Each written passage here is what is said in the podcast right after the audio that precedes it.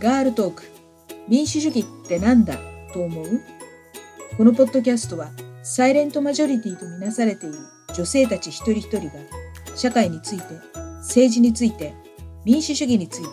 どう考えているのか考えていないのかをモデレーターとのおしゃべりを通して発信していきます。こんにちは。このポッドキャストのモデレーターのアンです。ゲストはうちなアンチュのしなこさんです。しなこさん1回目は沖縄とハワイのこと、2回目は島クトゥバのことを伺いました。そして今回は沖縄独立についてお話ししていきます。しなこさん、またよろしくお願いします。はい、たい。親川しなこです。ゆたさるぐとにげさびら。はい。ゆたさるぐとっていうのは、どうぞよろしく。はい。うにげさびらは、お願いします。何々ですが、サビラですよね。うん、はい、はいはいすごい。ちょっとだけわかるようになりました。それで、あの、基地のことなどで沖縄に過重な負担がかけられている現状を見て、ヤマトゥの人たちの中にも沖縄独立したらいいなんていう人がいます。150年くらい前までは、沖縄は琉球王国だったわけですから、元に戻したらいいんじゃないかっていうことなんですよね。で、それで沖縄には実際に独立のことを考えている団体があって、琉球民族独立総合研究学会、通称独立学会なんですけど、しなこさんはこの独立学会の理事を務めていらっしゃいます。すいません、独立学会について教えてもらえますか？はい。えっと、独立学会は2013年に設立したあの団体で、私、その前にロンドンで大学院生してて、結構スコットランドとかカタルーニャとかの独立論っていうのを、まあ、聞いてたんですね。ああ、なるほど。でも沖縄ではまあ独立論っていうのはあんまり表立ってされてないかもみたいな。独立何パーセントぐらいいるのってよく聞かれてたんですけど、いやー、あんまりいないんじゃないとかって言って、基地問題については熱く語ったり、言語の問題も熱く語ってたけど、独立って言われるとちょっと戸惑っている自分がいたんですけど、でもやっぱり沖縄の人たちが自分たちの問題、自分たちの暮らしとか命に関わる問題を自分で決められないっていうのはなんてことだろうっていうのは常々思ってたので、まあ、自己決定権っていうキーワードをちょっと、あの、なんだろう。一応胸に抱いてというか っていう感じで、まあ、沖縄に帰ってきたんですね。そうすると沖縄で本当になんか同時発生的にそういう議論が高まっていて、自己決定権を私たちは持っているはずなのに、本来は。でもそれが奪われている状態だよねって言って、ちょうどその頃に復帰40年とかの前後の年だったので、帰が何をもたらしたのかとか、復帰っていうのはまた正しいことだったのかみたいな議論があって、で、その中で自己決定権っていう言葉がすごくキーワードとなって議論されて、で、その中からもう日本政府にお願いしてお願いベースで何かを変えてもらうことって無理じゃないみたいな。やっぱり犠牲のシステムがそこにはあって、構造的な差別があって、自己決定権が行使できないっていう、対等に対話することができない。まだ復帰前の方が、アメリカ政府と対等に話をして一つ一つ権利を獲得していって並べていくことができたけど、今はもはやもう二重の植民地主義で日本とアメリカにのウィンウィンの関係の中の犠牲になってるよねっていうような議論がすごく盛り上がっていって、で、それでなんか独立っていう話がすごいバって盛り上がった時期があって、確かに、いわゆる復帰って呼んでるけれども、そこは本当はアメリカの高等弁務官も復帰までの間に6人いたわけだから、戦後。本来ならアメリカは国連の信託統治っていうふうに琉球を置いて独立するのか、これから、まあ、アメリカの領土になるのか、日本に組み込まれるのか、そういうのは住民投票とかで、まあ、決められるっていうのが世界の植民地解放のプロセスなんだけれども、沖縄ってそうなってないよねっていうようなことを、まあ、みんなで発見してこう共有していく中で、独立っていうのは一つの私たちが取り得る選択肢だっただろうし、今もそうだろうに、なかなかそういう議論ってできてないよねっていうことで、あ、じゃあ独立できるかどうかじゃなくって、独立するためにはどうしたらいいのかとか、独立したい人たちがどういう研究を重ねていけばいいのかっていうような団体があってもいいんじゃないっていう話が盛り上がって、琉球民族独立総合研究学会っていうのが立ち上がったんですね。私もあの設立準備委員会に入ってたので、当初からのメンバーで、で、先輩たちがたくさんいるから、いろんな方から学びながらやってたんですけど、ここはもうあんたたち若い人たちがやっていきなさいみたいなことで、割となんか若手の研究者とかメンバーが理事になる感じで、共同代表で5人いるんですけど、っていう形で背中を押してもらって、よし、じゃあやろうって言って立ち上がりましたね。どんな活動をしてるかっていうと、基本的には独立学会の学会大会みたいなのがあって、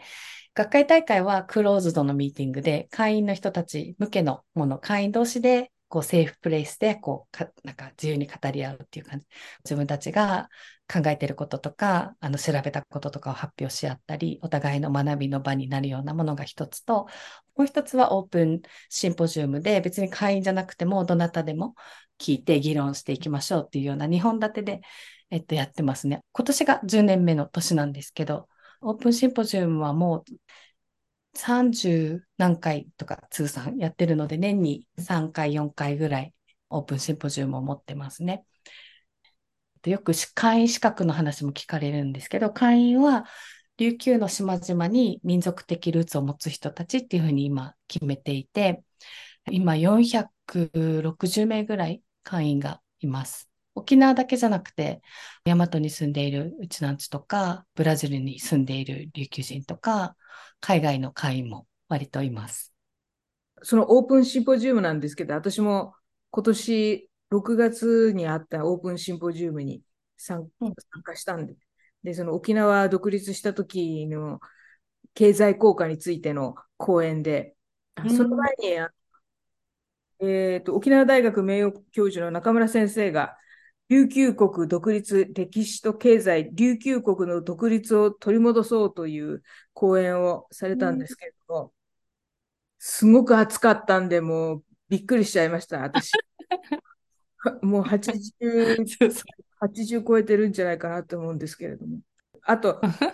そのシンポジウムが始まる前に、ロックバンド紫のメンバーだった宮永さんの演奏があったんですよね。沖縄ってよくこういう集会の時に歌を歌ったりするんで、会場に行ったらドラムセットが置いてあったから、ああ、また歌かって思ったんですけれど、沖縄ロックで宮永さんがあの一人でドラム叩いて歌われたんですけれども、すごい衝撃受けちゃったんですよね。で、しかも宮永さんは MC 全部内縄口だったんですよね。何言ってるのか全然わからなかったんですけど、周り見渡したら、結構お年寄りの方、あ、お年寄りじゃなくて、あの、ご高齢の方々は、うんうんってうなずいてるんで、あ、わかるんだと思って、その70年代にね、紫とか、コンディショングリーンとか、そういう沖縄ロックのバンドが日本に来てすごい衝撃を与えたみたいなことをよく昔の文献とかで読むとあるんですけど、ふーんって、でもロックでしょって私は思ってたんですけど、あれ聞いたらやっぱ本当すごい。うんうん、それから50年以上、半世紀経ったのに、すごい衝撃受けました、私。この音楽。しかも歌詞、内縄口も入ってるんですよね。英語と内縄口と日本語と3カ国語入ってるという、沖縄のメロディーも、の影響も受けているし、これは本当にすごい文化を沖縄っていうか琉球は持ってるんだ、力強いものがあるんだっていうことを改めて知りました。うんうんうん。1回目にもお話しくださったんですけれども、この独立学会は国連の会議にも参加して、いろいろなことを発言されてるんですけれども、どんなことをその発言されてますか？しなこさん、今まで3回国連の場で発言されてますよね。私は5回行ってますね。あの、ニューヨークも2回行ってるので、5回ですね。あとはレポート書いたり、オンラインのミーティングとかも出てるので結構参加してるんですけど、毎年メインのテーマとかいくつかのテーマがあるんです。議題があって、これに関して報告したいことがある人はエントリーしていいよみたいな仕組みなんですね。ジュネーブの方のエムリップは人権理事会の下にある委員会なので、そこにレポートを出して報告、発言すると、それを専門家委員会の人たちが読んで、聞いて、人権理事会に上げるレポートの中にこの意見が入るかもしれないっていうような流れですね。ニューヨークの方は社会経済理事会の下にあるので、同じように先住民族問題に関する、えいくつかのテーマがあって、それに関するあの発言をすれば、上の委員会の方に、まあ、上げてもらえるかもしれないっていうような会議の流れになってますね。その中で今年だったら、宜野湾の美ら水会も一緒に行ったんですけど、基地問題、ミリタリズムがどういうふうにこう先住民族の権利に影響を与えているかっていうような大きなテーマとして打ち出されてたので、美ら水会が PFAS のあの水の汚染の問題を具体的にこう特化して言うっていうのを知ってたので、私はどっちかといえば割とジェネラルなというか、基地が不条理な形で土地の世襲があって、戦後ずっとまあ使用されていて、その結果、やっぱりたくさんの事件、事故が起こって、だけれども、日米地位協定の壁があって、ほとんどもう起訴さえされない、9割不起訴だったっていうようなデータも出てくるぐらい、例えばレイプとか殺人とか強盗とか住居侵入とかひき逃げとかね、なんか命に関わる問題が起きてても不起訴になってしまうこともたくさんある。それから、あの山火事があったりとか、あ戦闘機が落ちてきたりとかっていう、もうたくさんたくさん事故もありますよね。の基地のこう訓練にまつわる。で、それが起こっても、報道はされるけれども、誰が処罰されたのかとか、どういう保証されたのかとかはもう一個も出てこない。それは本当に保証されてない。お帰国にヘリが墜落した事件とかだと、大学に落ちたけれども、その周辺のお家のガラスが割れて破片が飛んできて赤ちゃんのベビーベッドの隣に落ちたとか、もうたくさん、本当にたくさんいろんな事件、事故っていうのがあるけれども、放置されてる。誰も責任取らない。で、誰も裁かれないっていう感じで、この70何年も来てしまってるっていう状況なんですよね。だから、こういう現状が沖縄にありますよっていうことを私は今年は訴えましたね。あとは、先住民族の言語10年っていうことで、このディケードになってるので、2年目の年かな。なので、去年と今年と引き継いで、今沖縄の中で琉球諸語、島言葉の話者っていうのは何パーセントぐらいしかいなくって、消滅の危機に瀕していますよとか、日本政府は日本語の方言ですっていうスタンスなので、何の言語復興のための手立てもなされていませんよっていうような、この沖縄で私たちが生活している先住民族の視点からこの問題を解きほぐして分かりやすいようにプレゼンするっていうのが私たちのまミッションだなっていうことで独立学会今年で10年目なんですけどこの10年間の間でなるべく国連の活動をしようっていうことでなるべく報告するようにしてますね。ネット用の人とかなんかちょっと勘違いしてる人たちもいて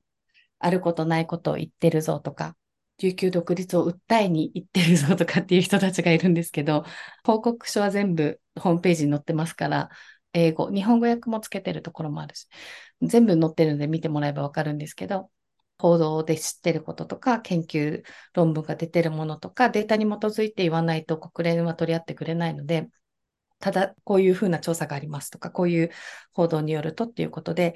アメリカとか日本とかのデータを読んで、まとめて発表するっていうような地道な努力を続けてますね。はい。独立学会の他にも国連に参加して発言している団体ってありますか？琉球湖の先住民族会っていう会があって、そこが独立学会よりもずっと前から代表を送って参加してますね。で、彼らは国連の NGO のステータスも持ってるし、もっと私たちよりも歴史長く活動してる方たちもいます。また、あの、国際法研究会だったかな？流大の先生たちがやってる研究会もよく国連のレポートを書いて提出してるっていうふうに聞いてますね。沖縄県ってあの世界のうちなんちゅって言っても、うん、沖縄県系何々人、ブラジル人、アメリカ人、独立学会は世界のうちなんちゅももちろん会員になってるんですよね。うんどれくらいの割割合で言います？か、はい。多分10%はいないかなっていうぐらいはいますかね。何十人かは海外の会員もいます。で、その海外の会員の人たちは、その琉球独立のためにどんな活動してるんですかね？例えば今、共同代表の島福マリアさんは、ニューヨーク大学の先生で、沖縄の文学とか、アイデンティティの研究とかされてますし、ブラジルの社会学者で音楽家のビクトール・キンジョーっていう方もいるんですけど、彼も自分の住んでいるブラジルの先住民族と沖縄の琉球の人たちの比較をしたり、一緒に行動できるような場をライブとか音楽の場を作ってみたりとか、それをまた研究に生かして、研究をまた活動に生かすみたいな、すごいいい流れを作って頑張ってる人たちもいますし、ハワイにもたくさんの会員がいて、ハワイのうちなんちも一緒に勉強しようということで、あの、京都大学があの持ってってしまった遺骨の問題をハワイでまた勉強したいからっていうことで研究会をやったりとか、いろんなつながり、やっぱり沖縄だけで見てしまったり、日本だけで見てしまったりするとなかなか気がつかないことも、いろんな他の独立運動とか他の先住民族の動きを知ってる人たちの知恵を借りたりとか、また外から沖縄を見る人たちと沖縄で頑張ってる人たちのこのコラボレーションもすごいいい効果を生み出してるので、大事ですよね。特に国連に行くときに今、アメリカ在住のウフグスク・アレクシスっていう会員の子がいるんですけど、彼女は大学院生で、一緒に国連に何回も行ってるんですけど、やっぱり英語が第一言語なので、もうあっという間になんか 何十倍もの速さでこう英語の文献とか読めるわけですから、たくさんいい情報をすぐ持ってきてくれたりとか、私があ英語で言うときに、白ドロドロモドロの時にもすぐパッて発言したりとか、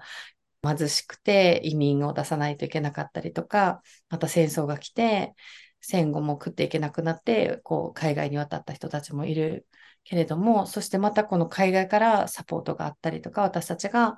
海外に行った時にまたつながったりとか、このディアスポラの力も借りながら、もう彼らも母国をっていうか祖国をいつも考えていて、自分がうちなんちとしてハワイに生まれて自分ができる貢献は何だろうっていうような議論をいつもしてで、私たちはやっぱり刺激を受けて、もっとここの沖縄に住んでるものとして頑張っていかないといけないよねって言って、本当にいいコミュニケーションができてるので、とってもなんか大切ですね。世界のうちなんちゅうのディアスパラの人たちと、沖縄とか日本にいるうちなんちゅうの人たちと手を取り合って、どんどん活動を頑張っていけたらなと思っています。すごい広い視野とダイバーシティですね、まさに沖縄は。そういった点でも、ヤマトゥともう全然文化違うんですよね。ヤマトゥは鎖国時代が長かったから。沖縄は琉球王国時代、もう中国、朝鮮、とルソン、ベトナム、タイ、国際的に交流をと貿易をやってたから、ね、視点が全然違うんですよね。だから私たち本当に沖縄から学ばないといけないところいっぱいあるなっていうふうに思います。今回独立学会のことについてあのお話しくださいまして、本当ありがとうございました。独立学会のことについて知っていて、もしかしたら誤解している人がいたかもしれませんけども、今のお話で、あの、本当に真面目に研究して、いろいろなことを考えて取り組んでいるんだっていうことを分かってもらえたと思います。それで、独立っていうことは、まあ、支配している側がいるっていうことで、それは大和なわけなんですけれども、大和の私たちに対するなんかメッセージっていうのがあったらお願いしたいなと思うんですけど。私、まあ、だけじゃなくて私たちは、これって植民地主義の問題だなっていうふうに捉えていて、日本は第二次世界大戦の前にどんどんアジアに侵略していって、植民地にしていって、で戦争の過程で言語を奪ったり、慰安婦問題が起こったり、住民虐殺の問題とか、いろいろなことがあって、で、終戦の時に日本から独立した地域がすごくたくさんありますよね。沖縄はその時に独立しなかったんですよね。沖縄、まあ、琉球は日本が最初に植民地にした地域であり、今でも持っている植民地、唯一の植民地っていうふうに説明する人たちがいたんですけど、本当にそうだなっていうふうに思っていて、よくなんか基地問題とかで、例えば韓国のアクティビストとか、グアムのアクティビストとか会うと、今も日本の支配下にあるんだね、大変だね、みたいな、私たちも経験したことがあるか分かるよ、みたいな同情の あの声をもらったりとかしますけど、やっぱり多分そういうことなんだなと思うんですね。ハワイと似たような形で、まあ一つの州とかね、県とかのステータスを与えられているけれども、人口も1%以下だし、国会に送れるのは本当に一握りの代表しか送れないわけだから、私たちの声っていうのは日本の民主主義の中では聞き入れられることができない。で先住民族っていう権利、私たちは、まあ、日本人のマイノリティということではなくて、私たちは先住民族、ここの土地で生まれ育って何世代も来ていて植民地化された地域の人たちで今もこの不条理がここに残っているっていうことをいろんなパターンで訴えて 言っているんですけれどもやっぱり植民地っていうのはいいことではないわけじゃないですか。なので、非植民者の私たちもすごく不名誉だけれども、いまだにこう植民地主義を実践して謳歌してしまっている日本人にとってもいいことではないと思うんですよね。不名誉なことだと思うんですよね。なので、お互いに脱植民地化のプロセスをしっかり歩んで、対等な関係に戻すような努力をするべきじゃないかなっていうふうに私は思っていて、琉球王国っていう過去に戻りたいっていう話ではなくて、植民地化されない、されない生き方をしたいっていうような、あの、願いを持ってる人がすごくたくさんいますね。基地問題があるけれども、私たちが解決、今できないような日本とアメリカのこのウィンウィンの関係が私たちの頭上で、あって、しかも、今さらに中国脅威論っていう名のもとに、今まででも大変だったのに、さらにどんどんどんどん基地を作って、最前線にも再びこう教えられようとしていて、ガマっていうかね、防空壕にそこに逃げて、本当に命をギリギリのところでつないで、今80代ぐらいのおじいちゃんおばあちゃんがまだ生きてる時代にシェルター作って隠れようみたいな議論を今彼らに聞かせてしまっているっていうのは辛い。ですよね。また戦前にされそうな、最前線に立たされそうな、そうじゃない本当の安全とか本当の安心っていうのは何かっていう議論を今やっぱりやっていかないと、この日米の流れに乗っていってしまうと、沖縄はまた不幸な目に遭わないといけない。本当になんか戦争の話につながるようなことが毎日毎日言われてるわけじゃないですか。まあ、沖縄が戦争になった日本の人も困るだろうし、沖縄をまた軍事化して、またこの、そういう世界に戻っていくことではなくって、やっぱり自分たちが平和を作っていく、担っていく責任があるんだっていうスタンスで、日本と沖縄が対話をすることが大事じゃないかなっていうふうに思ってます。うん、多分私からはそれがメッセージですかね。一緒に植民地化をやめましょうっていうメッセージを送りたいですかね。はい、ありがとうございます。しなこさんには3回にわたって沖縄のアイデンティティに関するテーマについてお話しいただきました。しなこさんのお話を伺ううちに、東アジア、東南アジアの中心点である沖縄から物事を眺めるっていうのはこういうことなのかっていう新たな視点で沖縄のことを学んだ気がします。でもあの、沖縄の問題って突き詰めていくと、山というの私たちが抱える問題がそこにあるって私は思うんですね。沖縄は日本に植民地化されてるというふうに言ってるんですけど、実は私たちもアメリカに植民地化されてる。そのこと全然気がついてない人たち大勢いるんですけど、気がつき始めた人たちも増えているわけで、